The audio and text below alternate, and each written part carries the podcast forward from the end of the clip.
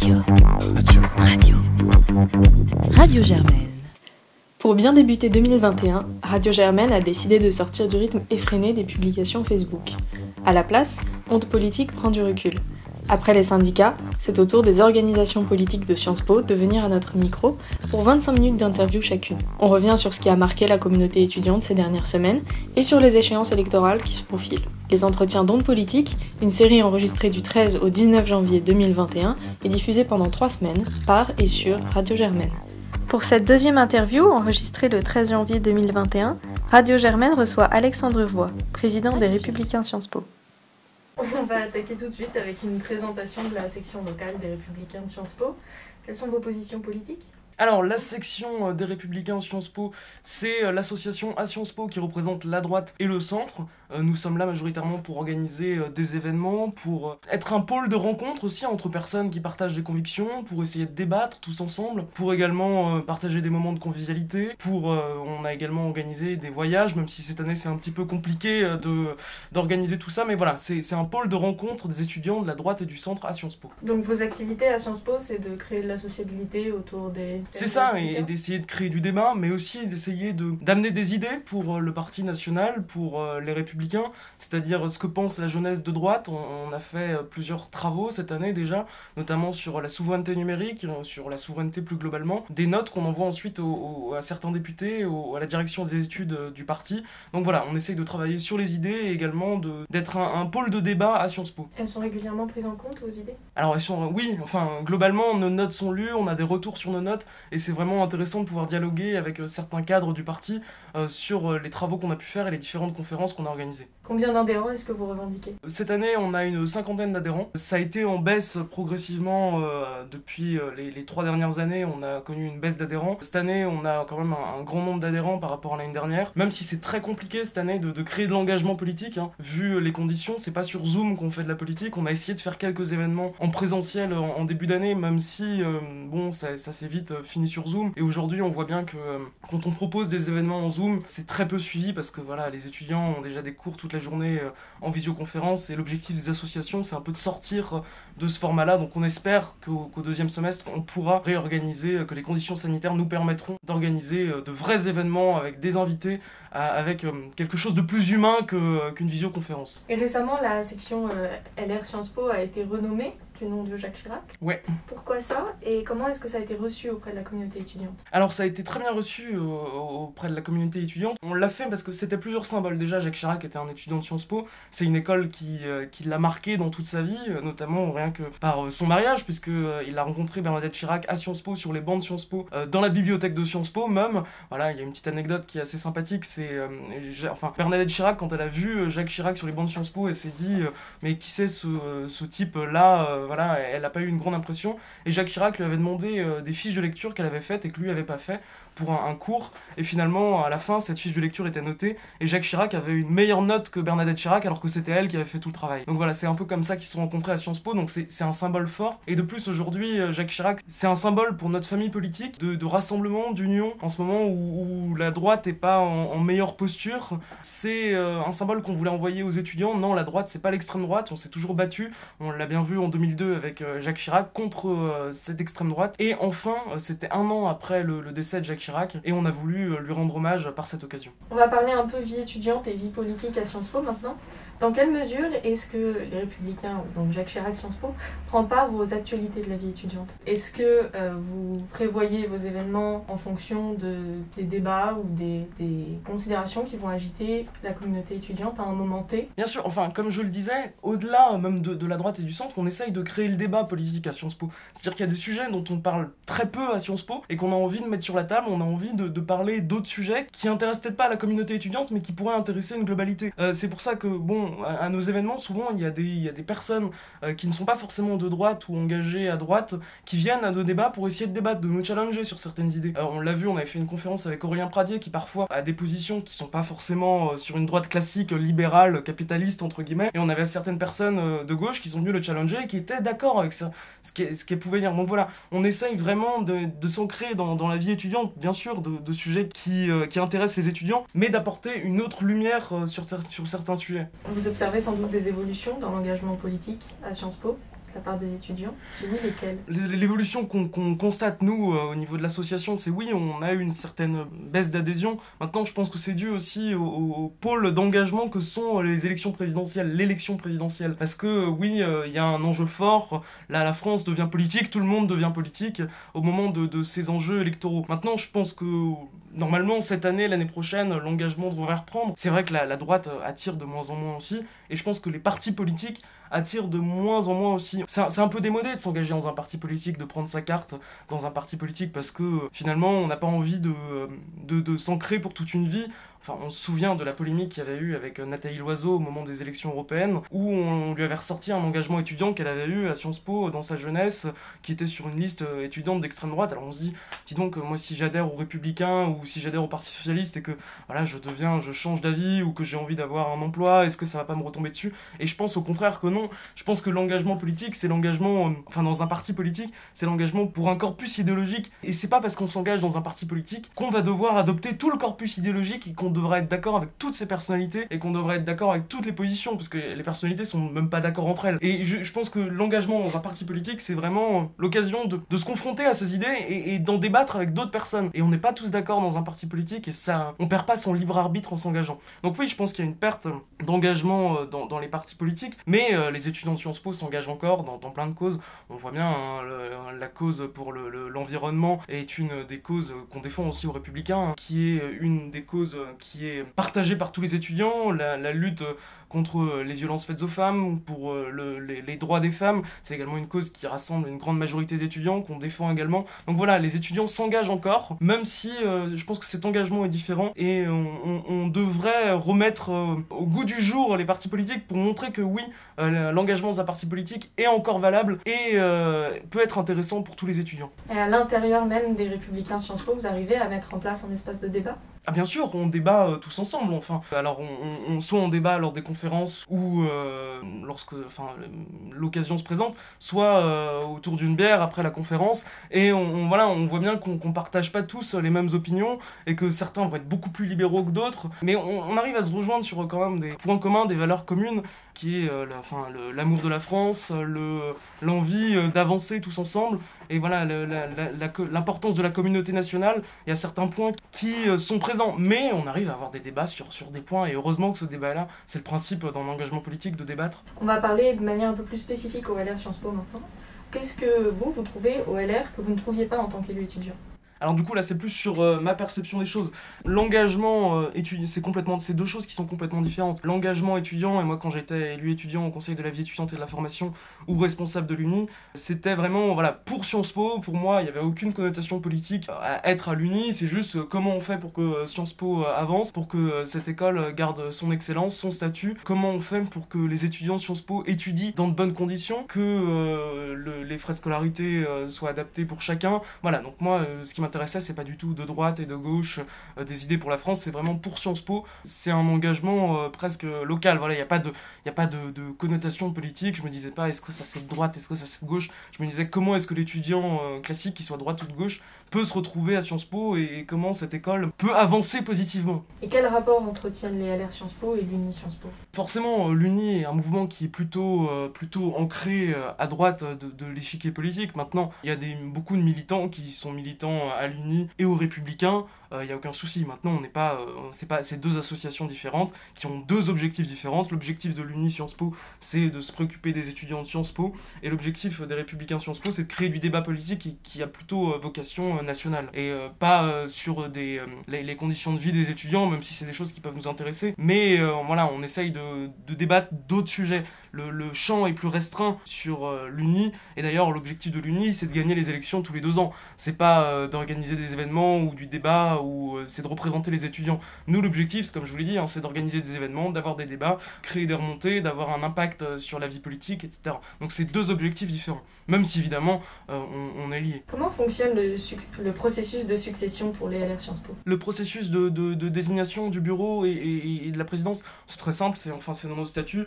On a une élection à la présidence par les adhérents pour le ou la présidente des Républicains Sciences Po. Cette élection se déroule tous les ans, une fois par an, et je trouve, je considère que c'est très important de garder cette élection et, même ce mode de gouvernance parce que c'est un peu, c'est un moment de vie démocratique dans notre association, et je pense que c'est aussi bien de se familiariser avec avec ce, mode de processus plutôt qu'avoir une désignation, etc. Ça permet à chacun de s'engager, d'avoir, c'est comme un, peu un événement au sein de l'association, et ça permet à chacun de confronter ses idées. C'est aussi un moment de, de, débat politique ces élections parce que on va être plutôt d'accord avec cette personne sur cette ligne ou parce qu'elle a fait ci, parce qu'elle est engagée là. Donc voilà, c'est un moment de, vie que je considère très important dans l'association. Et pour le bureau, euh, il est désigné par euh, le, bureau de l'année en cours, et c'est en fonction de, l'investissement de chacun dans l'association. Et est-ce qu'il y a déjà des tendances qui se dégagent? Non, enfin, comme je vous ai dit, cette année c'est un peu compliqué parce qu'on se connaît tous, mais euh, par écran interposé, donc c'est vrai qu'on n'y pense pas encore à l'élection de, de, cette année. On va parler de sujets étudiants beaucoup plus actuels maintenant, et notamment de l'affaire du Hamel Mignon, qui a relancé les différents questionnements relatifs à la lutte contre les violences sexistes et sexuelles à Sciences Po. Est-ce que vous, au LR, vous avez pris des mesures en interne pour prévenir les comportements problématiques liés à ces questions? Alors, on, participe déjà aux formations qui sont organisées euh, par Sciences Po euh, sur ces sujets-là euh, pour que tous les membres de l'association soient, soient sensibilisés à, ces sujets.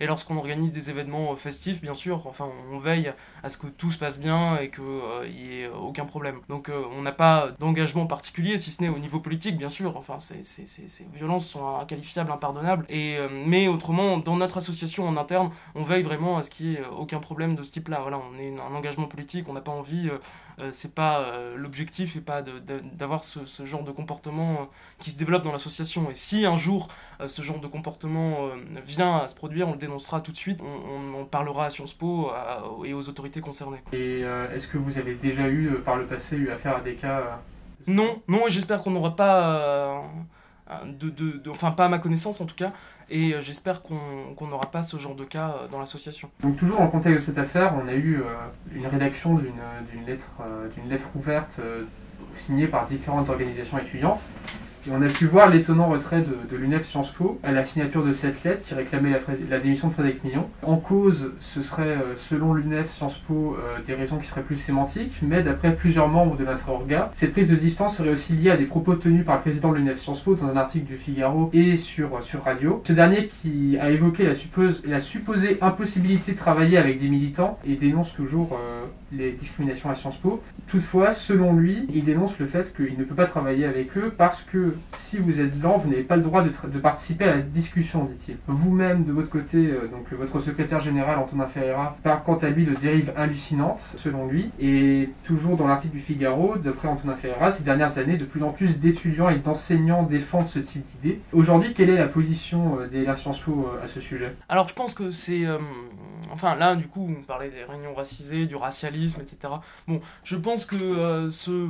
Voilà, c'est des sujets qu'on met pas forcément sur la table au républicain Sciences Po, on va pas forcément avoir de débat parce que ça concerne beaucoup euh, les communautés étudiantes, euh, c'est des choses qui sont très circonscrites à l'université, ce genre de polémique. Euh, je considère que oui, les réunions qui ont pu être organisées, qui soient racisées, non racisées, je trouve ces termes toujours choquants parce qu'à partir du moment où on parle de race, pour moi, l'humain n'a pas de race, donc enfin, c'est à partir du moment où ces termes sont toujours utilisés, moi, c'est du racisme, point. Je trouve ça toujours choquant. Maintenant, je considère que ce genre de, de réponse, il faut pas tomber dans, l'article en disant, oulala, il y a du racialisme à Sciences Po, ou euh, dans l'autre article, oh là là, il y a plein de racistes à Sciences Po. Je pense que la majorité des étudiants euh, se sentent pouvoir s'exprimer librement sans avoir euh, l'impression d'être victime de racisme ou de, de, de, discrimination. Mais je considère que ce genre de polémiques, voilà, qui viennent beaucoup des États-Unis, hein, la plupart du temps, sont inutiles. Le, on va pas parler trois heures de, de, ce sujet. Ça n'a pas beaucoup d'importance et je pense que les trois quarts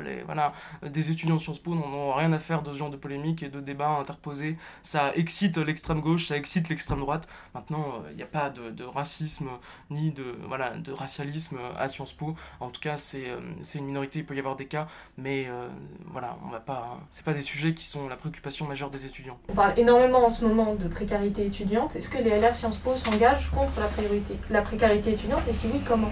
Alors, s'engage, on va s'engager dans, le débat politique, s'engager concrètement, c'est difficile. Mais euh, voilà, enfin, au sein des Républicains, on a fait euh, un travail sur, euh, sur justement la, précarité étudiante et même la détresse psychologique des étudiants, qui est importante en, cette période. Et encore à Sciences Po, on est, je trouve, assez privilégié hein, par rapport aux universités, où voilà, si on est absent pendant trois cours, il n'y a personne qui va nous contacter en nous disant pourquoi vous étiez absent.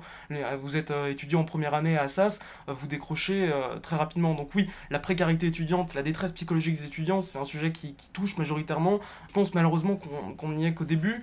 Et euh, même au-delà des étudiants, si on a des gens qui vont rentrer sur le marché du travail en 2021, en 2022, comment est-ce que ça va se passer La crise économique et sociale que nous vivons risque d'être dramatique. Donc oui, on va jouer, on va jouer toute notre part. Et euh, nous, on remonte au niveau national et c'est notre objectif. Euh, tout ce qu'on peut entendre et tout ce qui se passe dans, dans, le monde universitaire et à Sciences Po aujourd'hui. Merci, on va passer à des sujets qui sont plus nationaux et plus relatifs euh, militantisme. Euh, comment OLR Sciences Po euh, s'organise la préparation des campagnes régionales pour les régionales et départementales? Alors pour les régionales et départementales, d'abord on attend que la date soit définitivement fixée pour que ensuite on ait un candidat déclaré, même si il y a plusieurs candidats naturels déjà dans certaines régions, notamment ceux qui sont en place. Hein.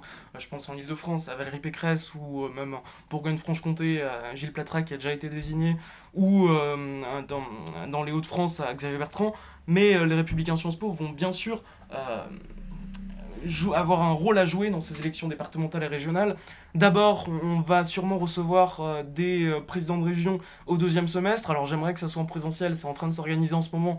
Il y a des risques que ce soit en Zoom, encore une fois. Bon, on va voir comment on va faire, mais euh, donc d'abord ça. À Paris, on va sûrement s'engager euh, plus pour les élections régionales en Ile-de-France, mais la force de Sciences Po, comme pour les Républicains Sciences Po, c'est d'avoir euh, des campus en région.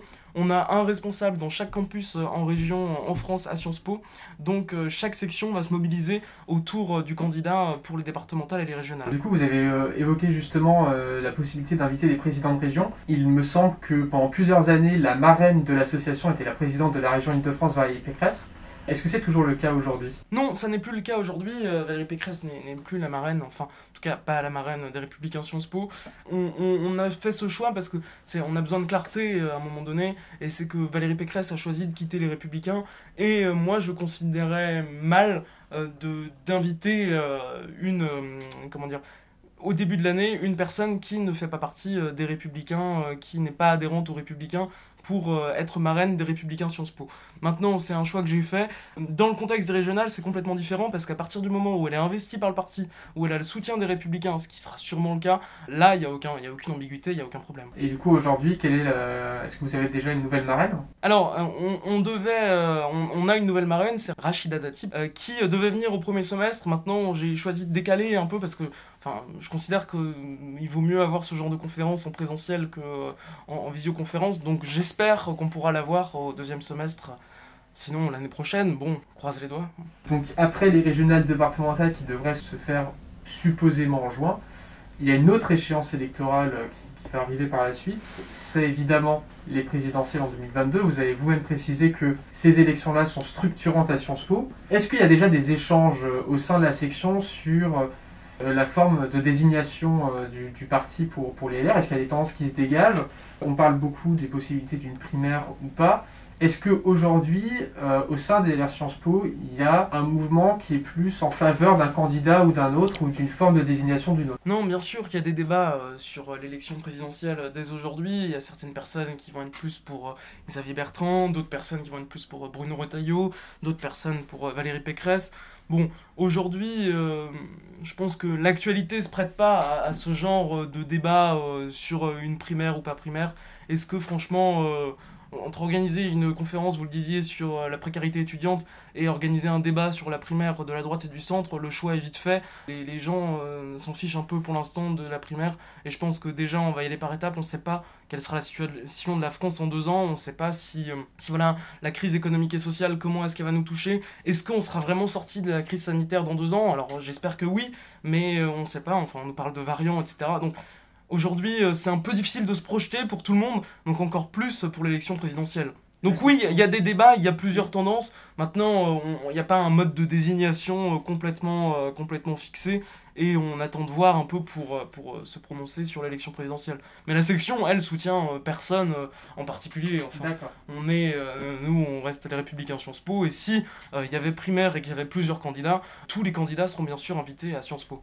Pour continuer euh, sur, euh, dans une dimension un peu plus opérationnelle, les élections présidentielles, donc c'est dans un an, euh, un peu plus d'un an maintenant, mais la campagne c'est dans un an. Comment les Républicains Sciences Po aujourd'hui préparent la mobilisation sur les campus Et est-ce que vous le préparez déjà Et si oui, sous quelle forme? Alors non, pour l'instant on ne prépare pas l'élection présidentielle à partir du moment où on n'a pas de candidat ou on ne sait pas dans quelle situation sera la France dans deux ans. Non, on la prépare pas. Ce que je peux dire c'est que on l'a peut la préparer dans le sens où euh, de remettre en état de marche une association qui avait été endormie euh, pendant un ou deux ans et euh, de d'avoir c'est la première fois que les républicains Sciences Po ont un responsable dans chaque campus c'est-à-dire que je sois à Poitiers à Nancy au Havre je peux m'engager aux républicains à Sciences Po et euh, c'est voilà, c'est dans ce sens-là qu'on prépare euh, l'association. Mais non, on n'a pas, euh, on n'a pas de candidat désigné, on n'a pas des tracts déjà préparés pour dans un an et demi. On va voir, les choses vont se faire naturellement. Vous dites que la section a été mise en sommeil pendant, pendant un ou deux ans. Est-ce que vous voulez développer un peu plus là-dessus ou pas? Non, c'est des choix de, de, mes prédécesseurs qui ont fait voilà, certains choix dans, dans l'association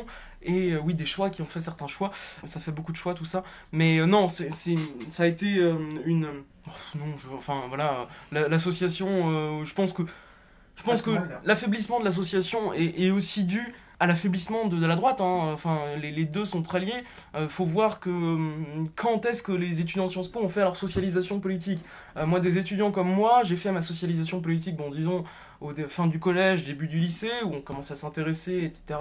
La droite était dans une position de force, c'était la première opposition euh, au gouvernement en place. Euh, on était sûr qu'en 2017, la droite gagnerait. Euh, il y a eu un engagement qui a pu se faire de ce côté-là. Aujourd'hui, c'est des gens qui ont connu déjà la droite en position de faiblesse, qui voient un, champ politique qui se structure, en tout cas qui voudrait se structurer autour du pôle centriste qu'Emmanuel Macron représente et de l'extrême droite de Marine Le Pen. Donc peut-être que euh, les, les, clivages politiques sont différents. J'espère que la droite va retrouver euh, euh, la force d'infraction qu'elle pouvait avoir euh, à l'époque, et c'est ce à quoi on travaille aux Républicains Sciences Po. Vous avez dit que vous avez euh, un responsable sur chaque campus en région et à Paris. Est-ce qu'aujourd'hui, vous pensez que toutes les associations politiques à Sciences Po en ont Je sais pas, enfin, chacun fait, fait ce qui, enfin, comme il peut, et en tout cas, ce qui lui paraît bien. Maintenant, ce que je vois dans, dans, le, dans, dans le champ politique à Sciences Po, c'est qu'on est les seuls à avoir fait plusieurs événements, avoir fait des événements en, présentiel ce semestre. Euh, en Marche a fait un événement en after work, mais bon, on n'a pas vu de photos ou rien. Nous, on a essayé vraiment d'être dynamique, malgré les visioconférences, même si euh, voilà, c'est difficile pour toutes les associations. On essaye de créer de l'engagement, on a plus d'une cinquantaine d'adhérents, ça m'étonnerait qu'une autre euh, association politique à Sciences Po ait ce nombre d'adhérents, et en tout cas même de, de force militante, parce qu'on voit que voilà, on a un bureau qui est assez grand, on peut compter sur tout le monde. Donc oui, c'est réellement encore à l'ère Sciences Po une association politique qui compte. Et vous avez régulièrement revendiqué le titre de première association politique de Sciences Po, est-ce que vous le revendiquez toujours? Oui, on le revendique toujours parce que euh, quand on voit euh, l'état des autres associations politiques et euh, le, le, faible nombre d'adhérents, oui, on revendique encore. Et au-delà de, de, la droite et du centre, on est un pôle d'attraction politique et euh, on essaye de créer du débat à Sciences Po qui est euh, pas forcément, des fois c'est difficile de débattre à Sciences Po. Euh. Donc nous, c'est vraiment ça notre objectif, c'est de créer du débat et, de rassembler une communauté étudiante. Bah, notre interview va bientôt toucher à sa fin, donc on aura une dernière question pour vous. Quelles vont être les priorités pour les LR Sciences Po pour cette nouvelle année? Je, vais vous avouer que c'est un peu difficile de, de fixer des priorités en janvier 2021 euh, parce qu'on avait beaucoup de choses qui étaient prévues au premier semestre et qui sont un peu tombées à l'eau. On devait partir à Bruxelles, bon ça s'est pas fait parce qu'on pouvait pas visiter le, le, Parlement européen. On devait euh, organiser un campus euh, d'automne qui n'a pas pu se faire parce qu'on pouvait ni visiter l'Assemblée nationale et on a été reconfiné la semaine d'avant du, campus d'automne donc c'est tombé à l'eau. On devait avoir plusieurs invités que je gardais en espérant les avoir au deuxième semestre dans l'amphithéâtre Boutmy ou dans d'autres lieux de Sciences Po. Pour l'instant ça se fait pas. J'espère vraiment, ce que je peux espérer, c'est que ça rouvre très rapidement, ou en tout cas que les rassemblements soient de nouveau autorisés pour, euh, euh, enfin, euh, enfin avoir une vraie, qu'on soit masqué, qu'on respecte les gestes barrières, etc. Mais enfin avoir des vrais rassemblements et, voilà, je suis, je suis désolé, mais la politique sur Zoom et la politique en, présentiel, c'est pas du tout la même chose. Ce qui est important dans, dans, dans, nos associations, et je pense dans toute association étudiante à Sciences Po, c'est de pouvoir se retrouver, de pouvoir échanger, de pouvoir débattre. Et aujourd'hui, sur Zoom, c'est des choses qui sont pas possibles. Et euh, donc voilà, ce que je peux espérer, c'est qu'on se retrouve vite tous ensemble dans des salles euh, en présentiel avec, euh, avec un peu de, de joie et de, de discussion. D'accord, merci beaucoup. Je crois que j'ai rien à rajouter. C'était Alexandre Roy venu nous parler au nom des Républicains Sciences Po. Merci à lui de nous avoir répondu et à vous de nous avoir écoutés. Radio Germaine revient jeudi prochain avec les étudiants communistes de Sciences Po. En attendant, vous pouvez suivre Onde Politique et Radio Germaine sur Facebook, Instagram et Twitter. Et pour cette émission, on remercie Gauthier, Héloïse et Paul.